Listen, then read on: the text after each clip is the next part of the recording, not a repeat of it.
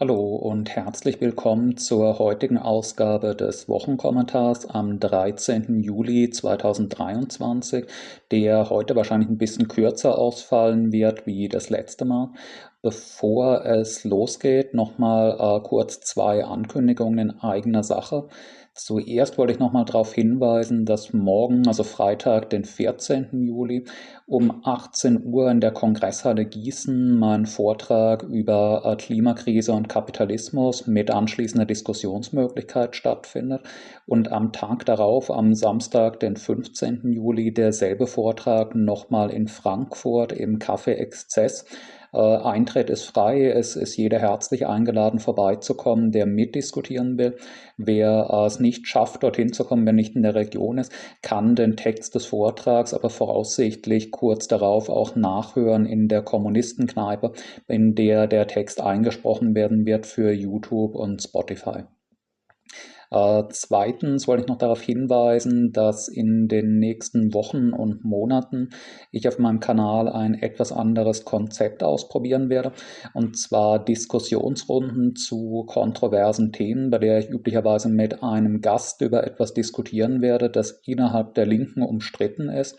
Es ist geplant, dass die erste Folge über den Ukraine-Krieg, die Frage von Waffenlieferungen in die Ukraine und wie die Linke in den westlichen imperialistischen Staaten sich zum Ukraine-Krieg, Waffenlieferungen der militärischen Unterstützung der Ukraine dem Charakter des Krieges verhalten sollte. Als zweite Folge davon ist wahrscheinlich irgendwann im September geplant, eine Diskussion zu führen mit äh, jemandem von einer anderen linken Organisation über die Frage, ob unter welchen Umständen es sinnvoll ist, die Gründung reformistischer Linksparteien zu unterstützen oder wenn sie bereits da sind, in oder mit reformistischen Linksparteien zusammenzuarbeiten oder ob Kommunistinnen sich gänzlich außerhalb von solchen Parteien halten sollten. Das war's dann auch schon mit den Ankündigungen. Damit komme ich zum heutigen Wochenkommentar, der, wie gesagt, ein bisschen kürzer als das letzte Mal sein wird. Ich habe mir für heute jetzt nur vier Fragen notiert werde auch zu den einzelnen Fragen wahrscheinlich etwas kürzer sprechen als letzte oder auch vorletzte Woche. Die erste Frage, die mir von äh, mehreren Leuten gestellt wurde, ich habe deswegen eine der Formulierungen herausgegriffen, lautet, was momentan ein sehr breit diskutiertes aktuelles Thema ist. Die USA haben erklärt, dass sie nun beginnen, die Ukraine mit Streumunition zu beliefern. Glaubst du, dass es eine bedeutende Eskalation des Krieges bedeutet? Kurz gesagt, nein, ich glaube nicht, dass es eine neue Eskalationsstufe darstellt. Und ich muss auch sagen, dass ich es nicht ganz nachvollziehbar finde, als ein wie bedeutender Schritt, als was für eine Grenzübertretung, als was für eine Eskalation dieser Lieferung von Streumunition betrachtet wird, insbesondere innerhalb der Linken betrachtet wird, wo man das jetzt als Argument anführt, dass sowohl die NATO als auch die Ukraine nun endgültig entlarvt seien, damit endlich ihren wahren Charakter zeigen würden. Ich muss sagen, ich sehe nicht wirklich, inwiefern das jetzt eine große Eskalation, eine völlig neue Stufe im Krieg bedeuten würde. Es ist natürlich einerseits so, dass Streumunition etwas Scheußliches ist. Es ist so, dass Streumunition in den meisten westlichen Staaten geächtet ist, wenn auch nicht von den USA, die niemals eine Ächtung der Streumunition ausgesprochen haben. Aber ich sehe nicht wirklich, inwieweit das eine völlige Veränderung des Charakters dieses Krieges darstellen würde oder uns irgendwas Neues lehren würde über den Charakter der beteiligten Kriegsparteien. Dazu zunächst ein paar Worte dazu, was ist Streumunition eigentlich, weil ich glaube, man kann nicht voraussetzen, dass der Begriff jedem wirklich geläufig ist. Bei Streumunition handelt es sich um Artilleriegranaten, die allerdings nicht wie eine konventionelle Artilleriegranate einfach mit Sprengstoff gefüllt sind, sondern die mit einer Art mehreren Dutzend Mini-Bömpchen oder Mini-Granaten gefüllt sind. Eine solche Streumunitionsgranate zerplatzt in der Luft vor dem Auftreffen auf dem äh, angevisierten Ziel und setzt dann mehrere Dutzend von diesen äh, Mini-Granaten oder Mini-Bomben frei. Das Problem dabei ist nun, dass immer Streumunition eine gewisse Blindgängerquote hat, dass einige von diesen in der Streumunition enthaltenen Minigranaten oder Minibomben nicht hochgehend dann undetoniert in der Landschaft liegen.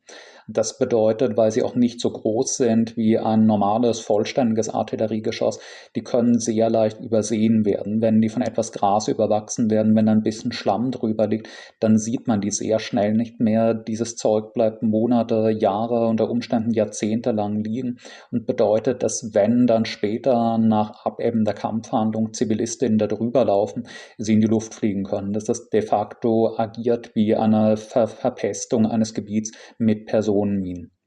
Es ist sicher so, dass der breite Einsatz von Streumunition dazu führen wird, dass es nach Abebben der Kampfhandlung in den betroffenen Gebieten später zivile Tote geben wird, und zwar über Jahre hinweg zusätzliche zivile Tote.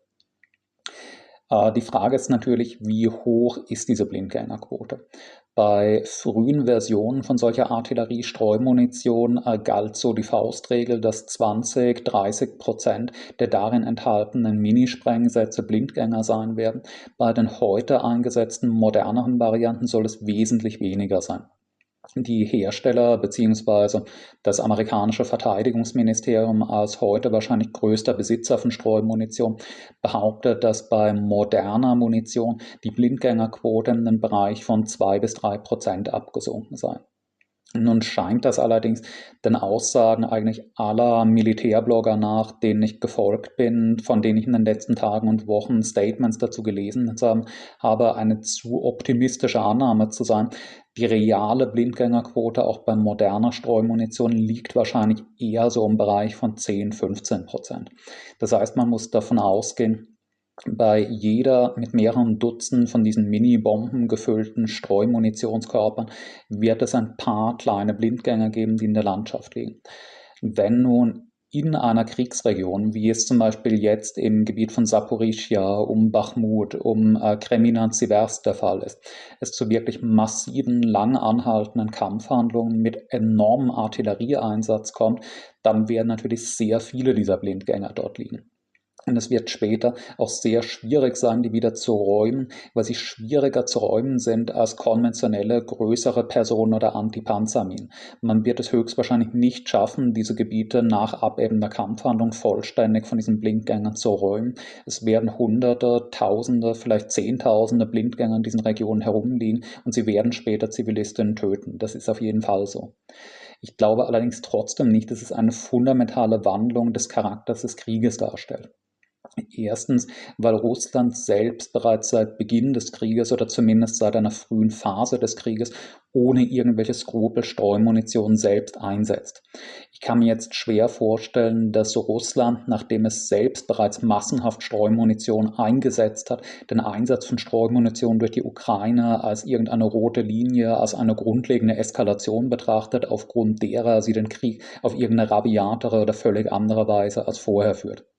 Das Zweite ist, dass Russland gleichzeitig auch die Frontlinien, insbesondere jetzt in Saporischia, wo die ukrainische Gegenoffensive stattfindet, in einem solchen Ausmaß mit Antipersonen und Antipanzerminen verseucht hat, dass es fast schon keinen Unterschied macht, wenn dazu noch ein paar Streumunitionsblindgänger herumliegen. Russland hat entlang der aktuellen Frontlinie Minenfelder mit Millionen Minen angelegt, die die Ukraine nach dem Krieg ebenfalls kaum wird räumen können. Minenräumung ist schwierig und teuer. Man braucht dafür teure Sprengschnüre, man braucht äh, Minenräumpanzer. Es dauert Jahre, bis man selbst kleinere Minenfelder, zum Beispiel den Jugoslawienkriegen, mal beseitigen kann.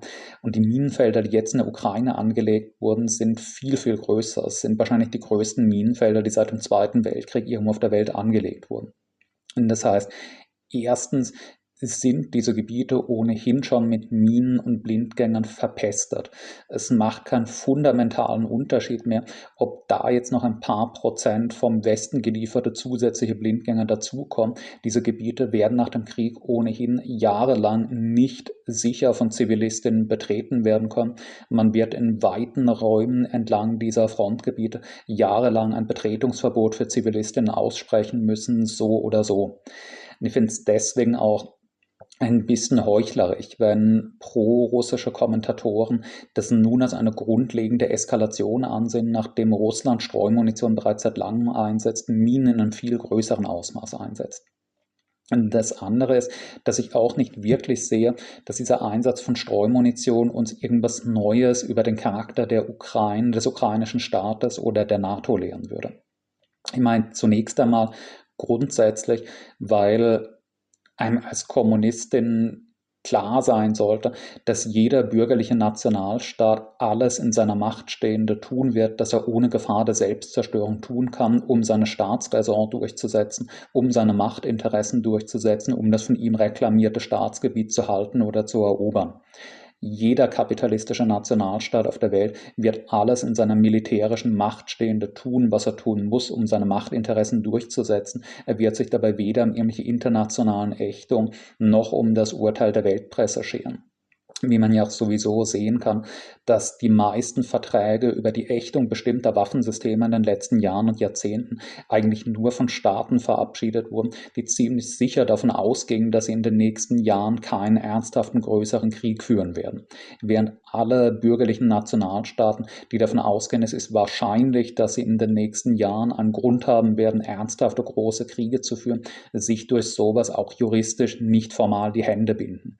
Und es ist klar, dass jeder bürgerlich-kapitalistische Nationalstaat der in den nächsten Jahren oder Jahrzehnten in einen größeren, ernsthaften Krieg verwickelt würde, selbst wenn er ein Ächtungsabkommen unterzeichnet hat, darauf scheißen würde, wenn es ernst wird. Wenn er tatsächlich sieht, dass ein geächtetes Waffensystem einen militärischen Vorteil für ihn bietet und er dieses Waffensystem anders als Atombomben einsetzen kann, ohne dabei selbst zerstört zu werden. Das heißt, der Einsatz von Streumunition um von Russland erobertes ukrainisches Territorium zurückzuerobern, lehrt mich nichts Neues über den ukrainischen, über den ukrainischen Staat. Es verdeutlicht mir einfach nur die banale Tatsache, dass die Ukraine halt ein kapitalistischer Nationalstaat ist, der nicht das Wohlergehen seiner Bürgerin, der nicht Leben und Sicherheit seiner Bürgerinnen verteidigt, sondern seine eigenständigen Machtinteressen und natürlich bereit ist, auch eine höhere Zahl von zivilen Toten in Kauf zu nehmen, wenn er das als notwendig betrachtet, um diese Machtinteressen durchzusetzen durchzusetzen. Man muss außerdem sich auch vergegenwärtigen, dass die Ukraine Streumunition jetzt nicht einsetzt, weil sie bewusst eine Wahl dafür getroffen hätte, dass sie genau diesen Munitionstypus unbedingt einsetzen will. Die Ukraine nimmt Streumunition entgegen und wird Streumunition einsetzen, weil die äh, lieferbare konventionelle Artilleriemunition der NATO langsam zu Ende geht. Das haben die USA auch vor einigen Tagen explizit erklärt, dass das der Grund ist für die Lieferung von Streumunition, weil man eben fast keine lieferbare konventionelle Munition mehr hat. Das heißt, die Alternative zur Lieferung von Streumunition, zum Einsatz von Streumunition wäre, dass die Ukraine halt den Krieg einstellt. Was ich natürlich begrüßen würde, ich fände es natürlich sinnvoll, wenn möglichst schnell ein Waffenstillstand auch entlang der aktuellen Frontlinie geschlossen würde, damit diese barbarische Schlächterei endlich aufhört.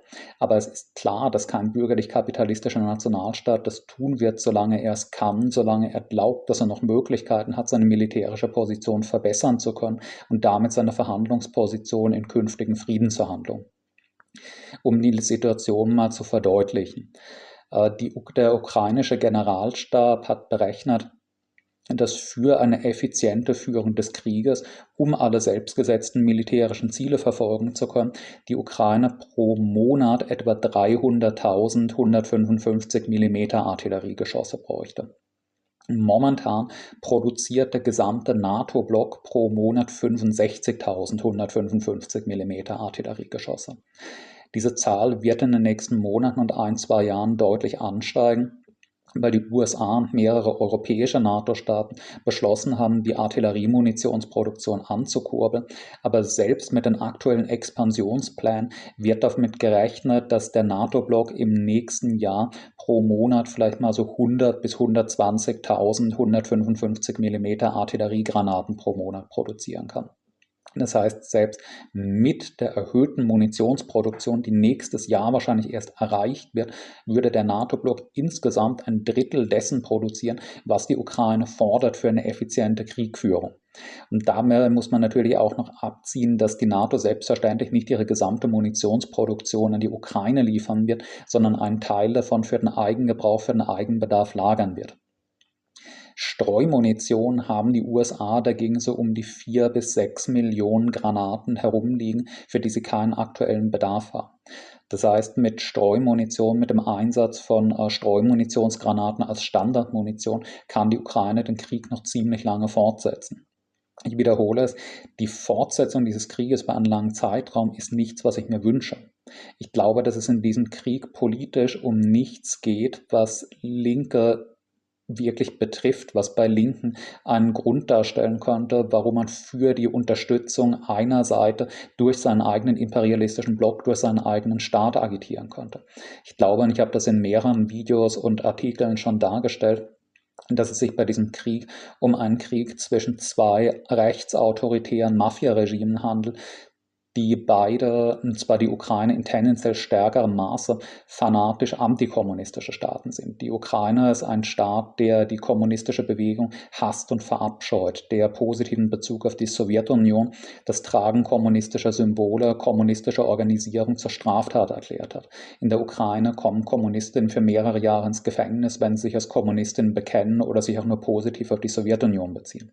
Der ukrainische Staat stellt so klar, wie man sich nur wünschen kann, fest, dass er sich die Zerstörung der gesamten kommunistischen Bewegung, der kommunistisch orientierten Linken wünscht, dass er sich wünscht, dass alle Kommunistinnen im Knast oder im Grab landen. Es wäre paradox, wenn Linke in Westeuropa dafür trommeln, dass ein Staat, der so explizit erklärt, dass er die Linke, dass er die kommunistische Bewegung als seinen Todfeind betrachtet, den er vernichten will, hochgerüstet und bewaffnet wird, um seine strategischen Ziele durchzusetzen.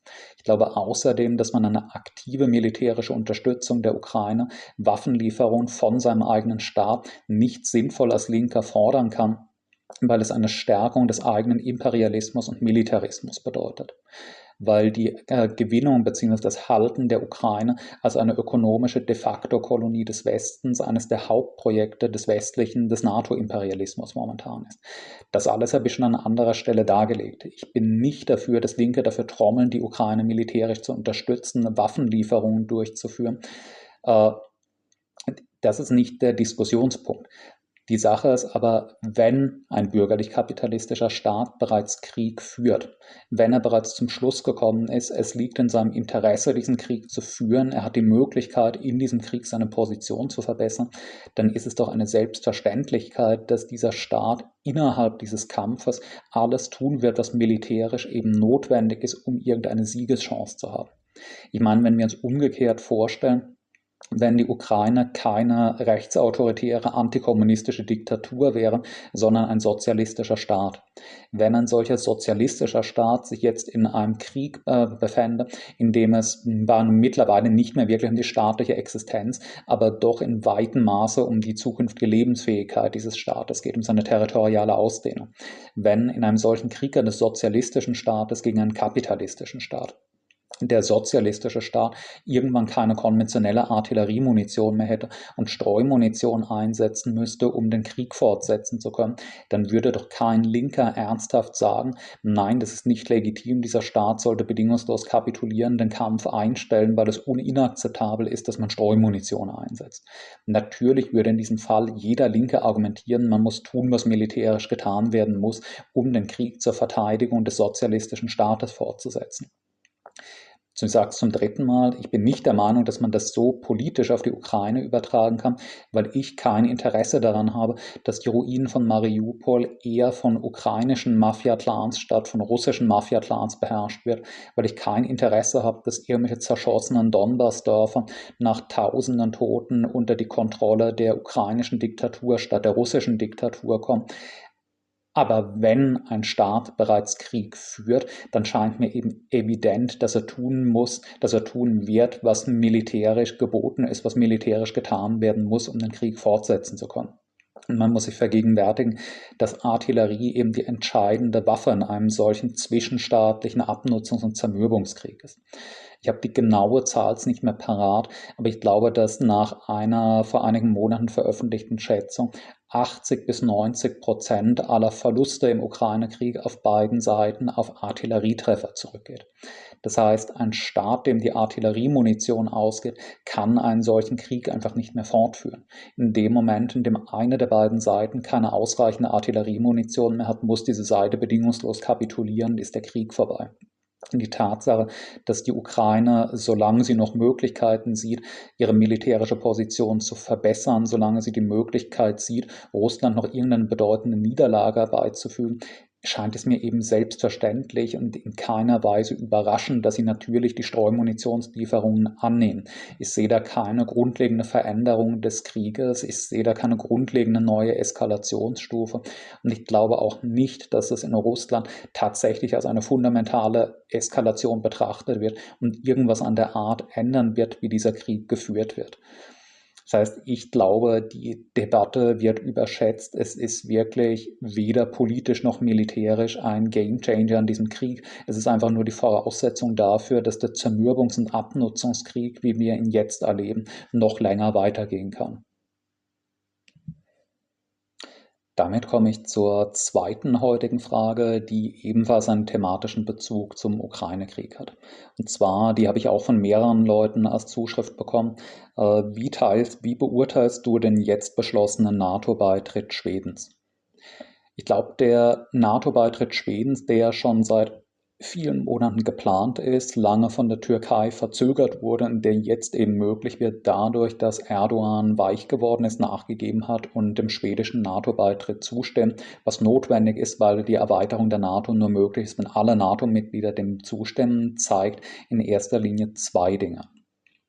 Erstens verdeutlicht es auch für Leute, die jetzt keine dezidierten Antiimperialisten sind, die nicht von der Linken geprägt sind, auf eine sehr augenfällig sichtbare Weise, wie verlogen und heuchlerisch das Gerede westlicher Medien und westlicher politischer Institutionen davon ist, die NATO, der von der NATO repräsentierte politische Block, seinen Bündnis, das um Werte, das um ein Bekenntnis zu Demokratie und Menschenrechten gruppiert sein, um Demokratie und Menschenrechte gegen finstere Autokratien zu stützen.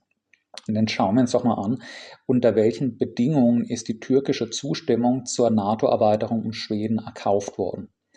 Das Erste, was die Türkei von Anfang an gefordert hatte, war, dass Schweden sich kooperativ zeigt bei der Verfolgung und Auslieferung von sogenannten äh, kurdischen Terroristen, das heißt von kurdischen Linken, die vor der Verfolgung durch den türkischen Staat nach Schweden geflohen sind.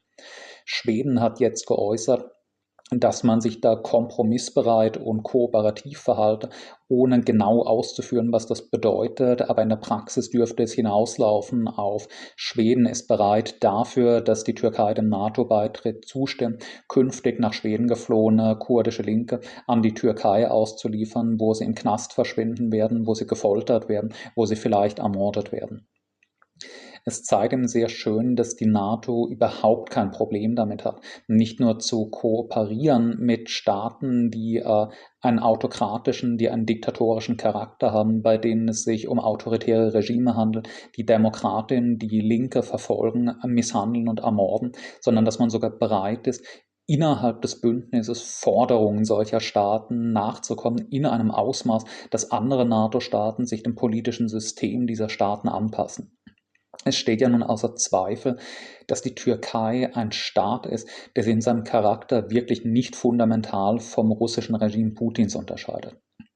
Die Türkei ist unter Erdogan zweifellos zu einem halbdiktatorischen Hybridstaat geworden, einem extrem autoritären Staat, einem Staat, der gleichzeitig einen fanatischen Nationalismus predigt, mit Unterdrückung ethnischer Minderheiten, mit massiver Repression gegen die kurdische Bewegung, gleichzeitig aber auch einer der größten Förderer des militanten Islamismus ist. Man sollte sich immer daran erinnern, dass die das Aufkommen, dass das Aufblühen des militanten Islamismus in der Region, in Syrien, im Irak zu einem großen Teil ein Werk des türkischen Regimes ist, dass das türkische Regime den islamischen Staat und andere radikal-islamistische Organisationen in der Region aktiv unterstützt hat, weil sie nützliche Instrumente zur Durchsetzung seiner nationalen Machtinteressen waren. Türkische Truppen haben den islamischen Staat aktiv unterstützt. Man hat zugelassen, dass IS-Kämpfer die Türkei betreten, dort Waffen einkaufen. Man hat zugelassen, dass IS-Kämpfer in die Türkei kommen, dort medizinisch versorgt werden, wenn sie verwundet sind.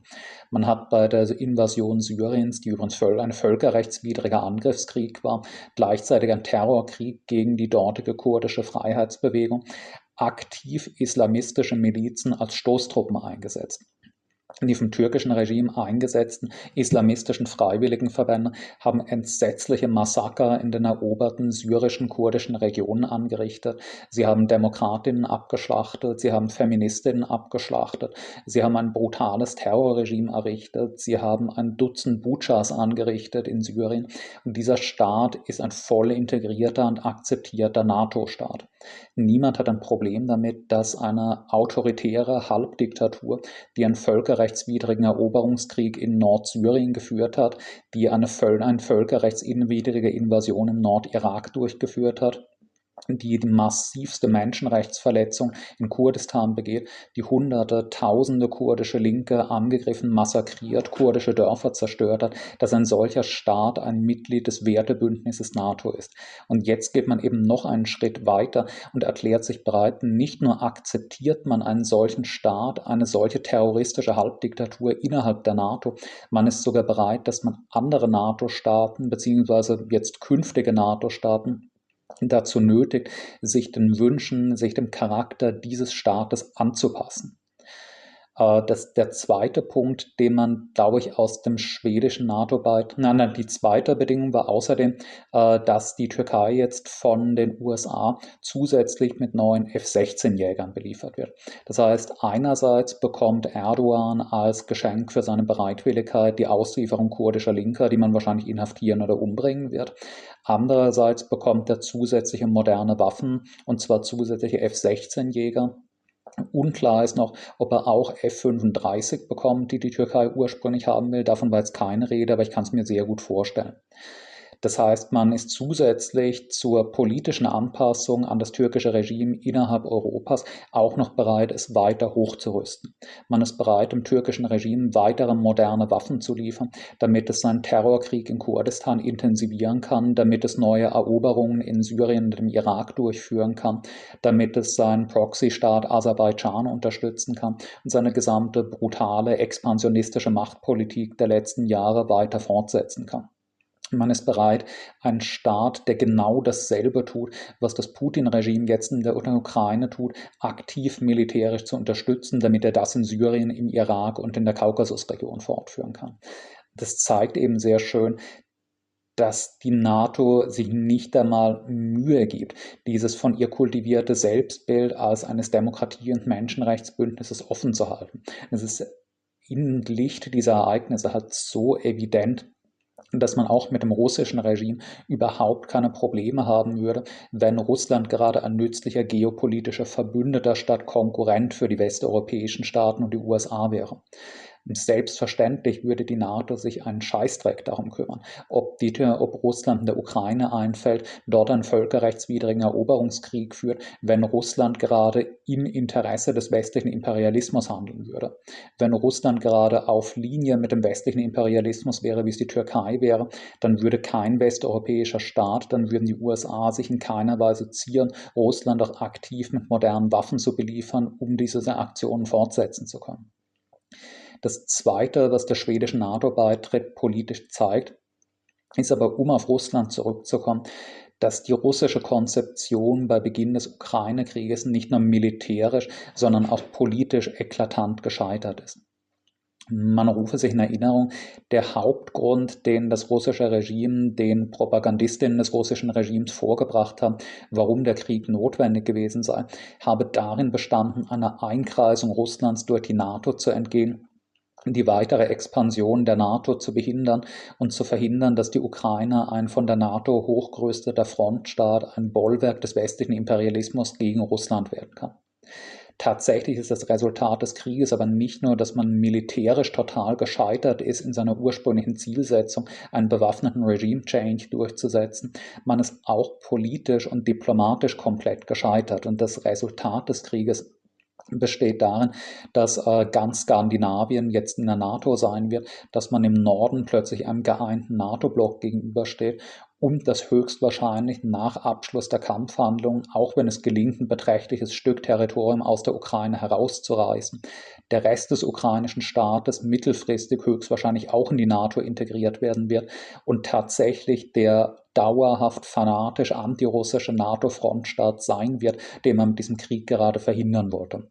Die Ukraine hat jetzt zwar beim NATO-Gipfel in Vilnius, Vilnius nicht die äh, beabsichtigte Zusage bekommen, dass man möglicherweise noch während des Krieges oder während Andauern von Kampfhandlungen in die NATO beitreten kann, was eh klar war.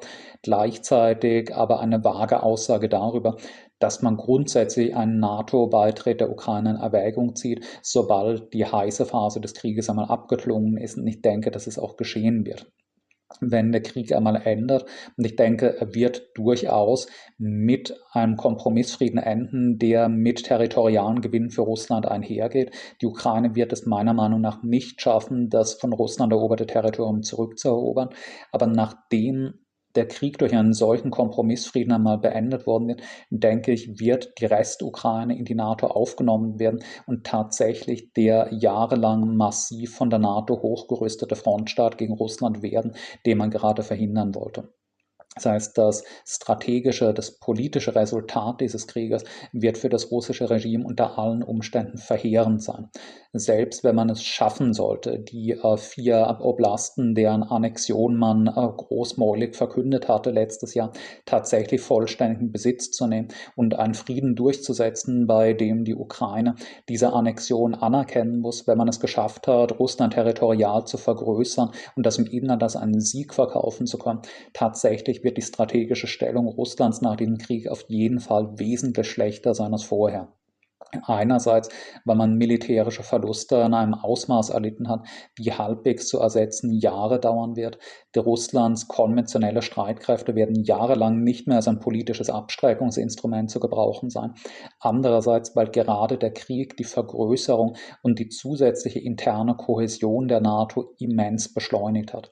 Russland wird nach diesem Krieg in einem ihm geopolitisch viel ungünstigeren und feindlicheren Umfeld äh, sich befinden, als vor Beginn des Krieges.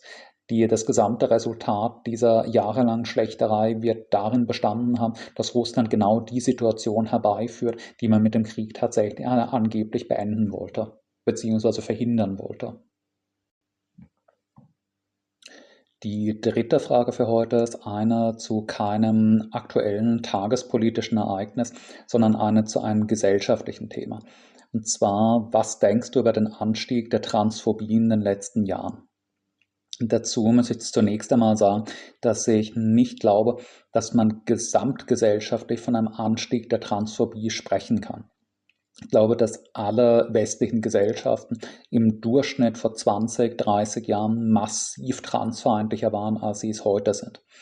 Heute gibt es immerhin eine äh, im mehr oder weniger weit gefassten Sinne linke oder liberale Subkulturen innerhalb der Bevölkerung, Teile der Bevölkerung, die ein klares Bewusstsein der Problematik von Transphobie haben, die sich dezidiert gegen Transphobie aussprechen was es noch vor 20, 30 Jahren praktisch gar nicht gegeben hat. Vor 20, 30 Jahren haben selbst äh, Linke, haben selbst Linksliberale das nicht als ein gesellschaftlich irgendwie relevantes Thema betrachtet, beziehungsweise bei Verhöhnung von und Hetze gegen Transpersonen selbst mitgemacht, ohne ein Bewusstsein zu haben, dass es eben ein Problem sein könnte. Abgesehen davon, dass außerhalb der Betroffenen und ihres Umfeldes vor wenigen Jahrzehnten noch einfach viel weniger Menschen das Thema überhaupt irgendwie auf dem Schirm hatten, irgendeine Position dazu hatten. Und das heißt, ich denke, gesamtgesellschaftlich nimmt die Transphobie zunehmend ab und nicht zu. Was man aber in den letzten Jahren beobachten kann, ist in einem alarmierenden Maß die Ausdehnung, die Entstehung einer Fraktion der Linken beziehungsweise des links angehauchten Liberalismus, die sich definieren durch eine extreme, durch eine zunehmend fundamentalistisch werdende Transphobie. Das ist etwas, was ins öffentliche Bewusstsein geraten ist, geraten ist durch die ganzen äh, J.K. Rowling-Debatten, durch die Debatten innerhalb der linken Szene um das Canceln von einerseits Menschen, die sich für Transrechte ansprechen, andererseits dann wieder das Canceln von bekannten Transphobikerinnen. Äh, es ist ein Thema, das innerhalb der Linken an Relevanz gewonnen hat, mehr diskutiert wird. Und es gibt halt eine zunehmende Subkultur von Menschen, die sich selbst also in einem weiteren Sinne links verstehen für die Transphobie etwas Zentrales ist, für die es wirklich ein ideologischer Sammelbegriff ist, eine zunehmende Identität. Das ist natürlich alarmierend, aber ich glaube erstens, dass diese Gruppen nicht übermäßig einflussreich sind. Es sind natürlich diejenigen Teile der Linken, die dadurch, dass sie überwiegend reaktionäre Positionen vertreten, die ja überwiegend aus dem im weitesten Sinne antideutschen Milieu stammen, am ehesten anschlussfähig an den konservativen, den reaktionären Teil der Mehrheitsgesellschaft, der Mehrheitsmedienlandschaft sind, die aber, glaube ich, weder Chancen haben, den Trend zu einer zunehmenden Kritik an Transphobie in der Gesellschaft umzukehren, noch den Charakter der Linken insgesamt groß zu verändern. Ich sehe nicht, dass diese identitätsstiftende, fanatische Transphobie, die wir an Nischengruppen der Linken in den letzten Jahren sehen, die Linke insgesamt beherrschen wird. Wenn wir uns anschauen, wo die Leute herkommen, die solche transphoben Positionen vertreten, für die Transphobie wirklich eine zentrale Sache ist, dann sind das ja fast durchgehend Leute aus einem im weiteren Sinne antideutschen oder ideologiekritischen Umfeld, das heißt, Leute, die sowieso schon in weiten Teilen Reaktionäre und Antikommunistinnen waren, die sowieso schon in allen möglichen Fragen regressive und reaktionäre Positionen vertreten haben und innerhalb der Linken dafür isoliert waren. Es sind üblicherweise dieselben Leute, die auch NATO- und Israel-Flaggen schwenken, die äh, Kampagnen dafür starten, dass Linke aus öffentlichen Veranstaltungszentren ausgeladen und gecancelt werden. Es sind Leute, die sich nicht darin genug tun können, äh, immer wieder zu wiederholen, wie sehr sie die gesamte linke Szene, die gesamte Linke im weiteren Sinne hassen und verabscheuen, dass sie nichts mehr damit zu tun haben wollen. Das sind keine Leute, die bisher irgendwie stabile marxistische revolutionäre Positionen vertreten hätten und dann plötzlich innerhalb der letzten Monate durchgedreht wären und transphob geworden sind. Leute, die sich heute durch Transphobie definieren, sind überwiegend Leute, die auch schon vor einem Jahr, die auch schon vor fünf Jahren, die auch schon vor zehn Jahren Reaktionäre eines meistens antideutsch angehauchten Typus waren. Äh, es ist allerdings wahr, dass durch die identitätsstiftende Wirkung der Transphobie für diese Leute, durch die sie sich in Reibung begeben, nicht nur innerhalb der Linken, sondern mit allen progressiven Teilen der Gesamtbevölkerung, also sogar des irgendwie progressiv eingestellten Liberalismus innerhalb dieser kleinen Blase eine zunehmende Radikalisierung äh, stattfindet und eine zunehmende Rechtsoffenheit dieses ex-linke oder im weitesten Sinne ex-linke transphobe Milieu hat üblicherweise in den letzten Monaten und Jahren überhaupt keine Berührungsängste mehr mit äh, fundamentalistischen katholischen Organisationen.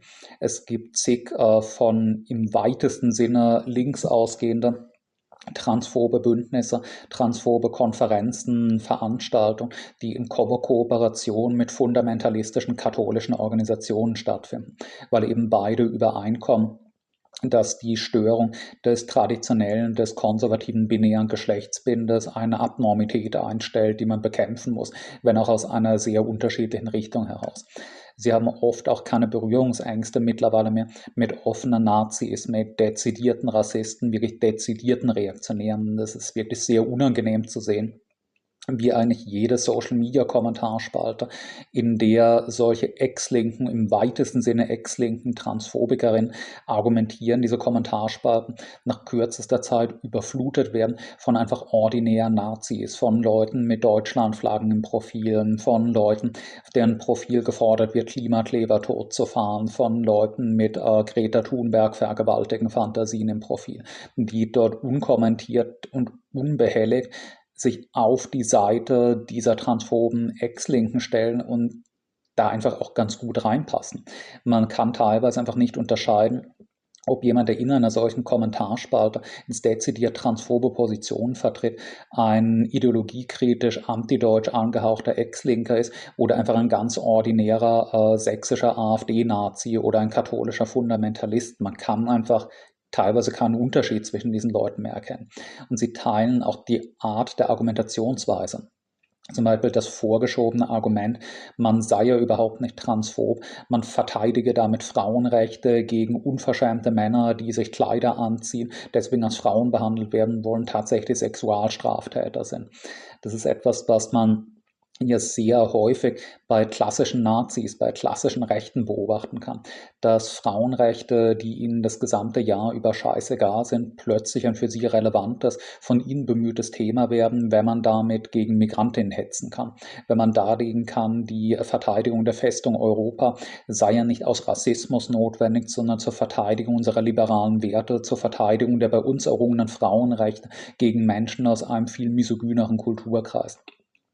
Man kann auch andererseits um diese Ähnlichkeit zwischen ex-linken, neuen Transphobikerinnen und klassischen Rechten, klassischen Nazis sehen in der Argumentationsweise, dass man zum Beispiel sofort auf jedes Einsetzen für Transrechte, auf, auf jedes Einsetzen für Empathie gegenüber der Situation von Transpersonen reagiert mit aber vor drei Jahren hat es irgendwo in Kanada oder irgendwo sonst am Ende der Welt einen Fall gegeben, wo ein als Frau verkleideter Mann eine Umkleide eingedrungen ist, dort Sexualstraftaten begangen hat. Und das bedeutet, wenn du für Transrechte eintrittst, dann bist du ja offensichtlich für sexuelle Gewalt gegenüber Frauen oder nicht.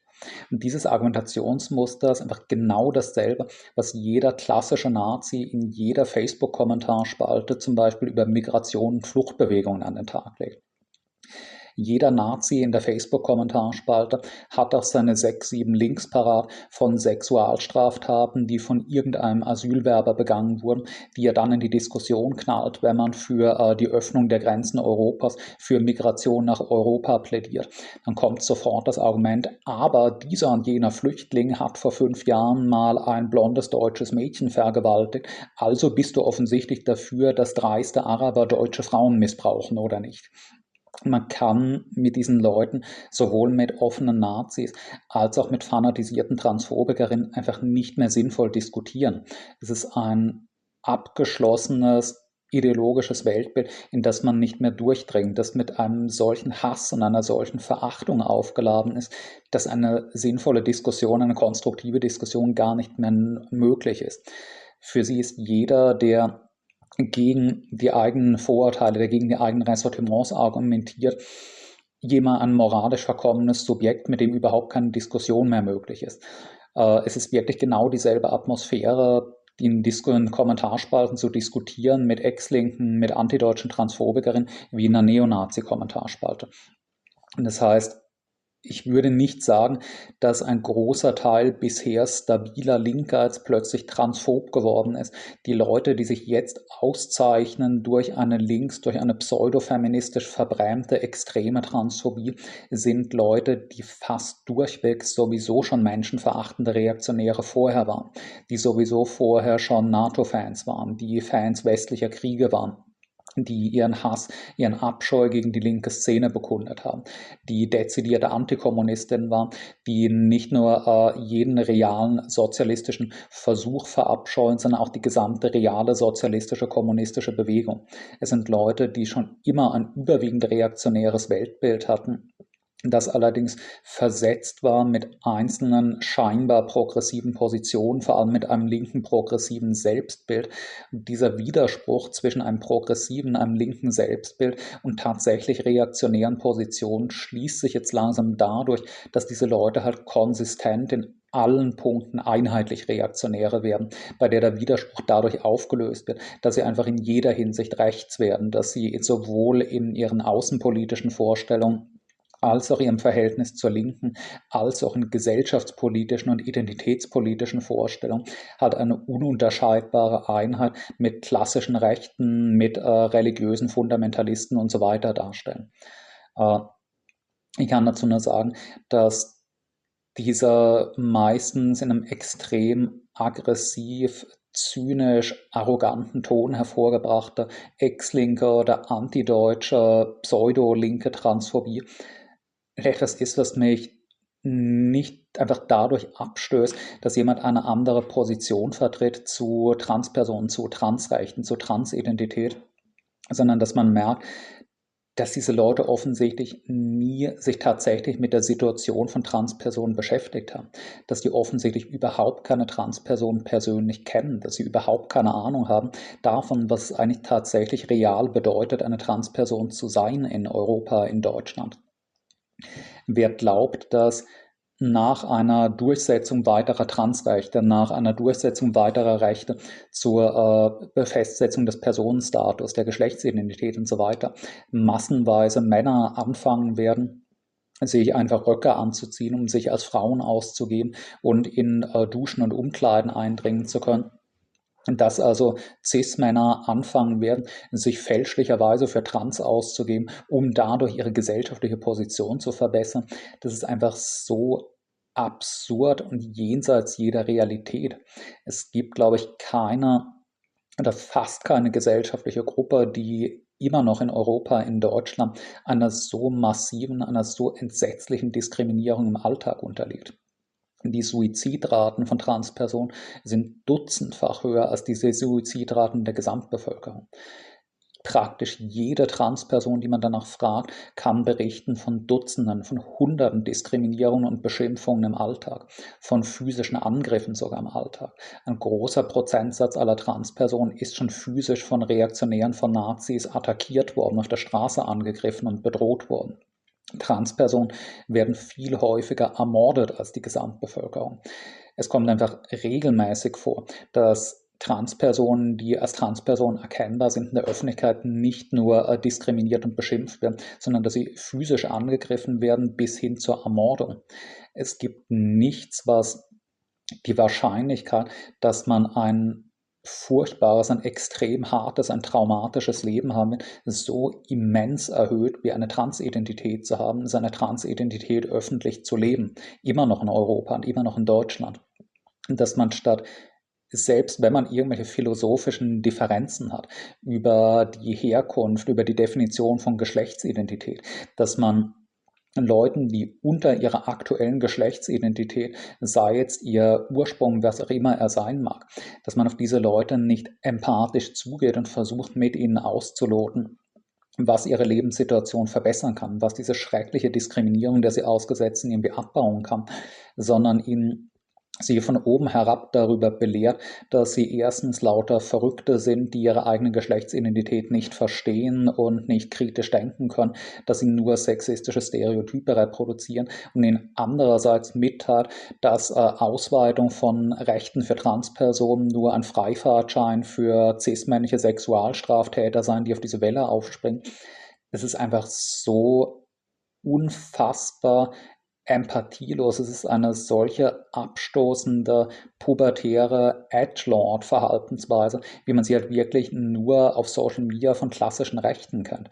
Es ist offensichtlich halt kein philosophischer Disput über die Ursprünge von Geschlechtsidentität, über die Frage, unter welchen Bedingungen man eine abweichende Geschlechtsidentität entwickelt, unter welchen Bedingungen eine Geschlechtsidentität bleiben wird. Das ist keine philosophische Auseinandersetzung es ist einfach nur die Artikulation von Menschenverachtung, Zynismus und einer zutiefst reaktionären, konservativen Einstellung. Es geht offensichtlich dabei nicht eben darum, irgendeine philosophische Differenz über die Ursprünge von Geschlechtsidentität. Es geht einfach darum, dass man sich abgestoßen fühlt von allem, was die einem biografisch vertraute Norm aussagt. Dass man sich abgestoßen fühlt von jeder Infragestellung einer historisch absolut nicht immer herrschenden Geschlechtsbinarität. Und dass man eben keinerlei Empathiefähigkeit hat, mit Leuten, die in ihrem Alltag massiv davon betroffen sind. Und wer nicht diese grassierende Transphobie, wer nicht diese ungeheure Hass, diese ungeheure Diskriminierung den Transpersonen im Alltag ausgesetzt als das Hauptproblem sieht, sondern die Möglichkeit, dass unter Millionen Transpersonen fünf oder zehn dabei sein könnten, die das irgendwie ausnutzen könnten, um fälschlich auf ein Klo oder an eine Dusche zu gelangen, dem kaufe ich nicht ab, dass es ihm tatsächlich um die Bewahrung feministischer Errungenschaften, dass es ihm tatsächlich um eine Verteidigung von Frauenrechten geht. Das halte ich für einen zynischen Vorwand, um den, die eigene Menschenverachtung, um die eigenen Ressortiments gegenüber Transpersonen mit einem männlichen bedecken zu können, das nicht ganz so abscheulich scheint. Äh, es ist ein Thema, über das ich vielleicht auch mal ein eigenes Video mache, weil mir auch scheint, dass, wie gesagt, zwar Transphobie im gesamtgesellschaftlichen Maßstab nicht zunimmt, sondern eher abnimmt, aber es halt trotzdem eine interessante und erschreckende Entwicklung ist, dass ein Teil der Linken oder der zynisch gewordenen Ex-Linken über das Medium der Transphobie den Schulterschluss mit der klassischen Rechten vollendet hat, dass gerade ein Teil der Linken bzw. Ex-Linken heute rechts sogar des gesellschaftlichen Mainstreams steht und sich mit der klassischen Rechten gegen alles Progressive, selbst in einem liberalen Sinne verbündet. Wie gesagt, vielleicht mache ich in Zukunft dazu mal äh, nicht nur einen 10-, 15-minütigen Kurzkommentar wie an der Stelle, sondern ein eigenes Video, in dem ich nochmal etwas weniger polemisch und versuche etwas ernsthafter darauf einzugehen.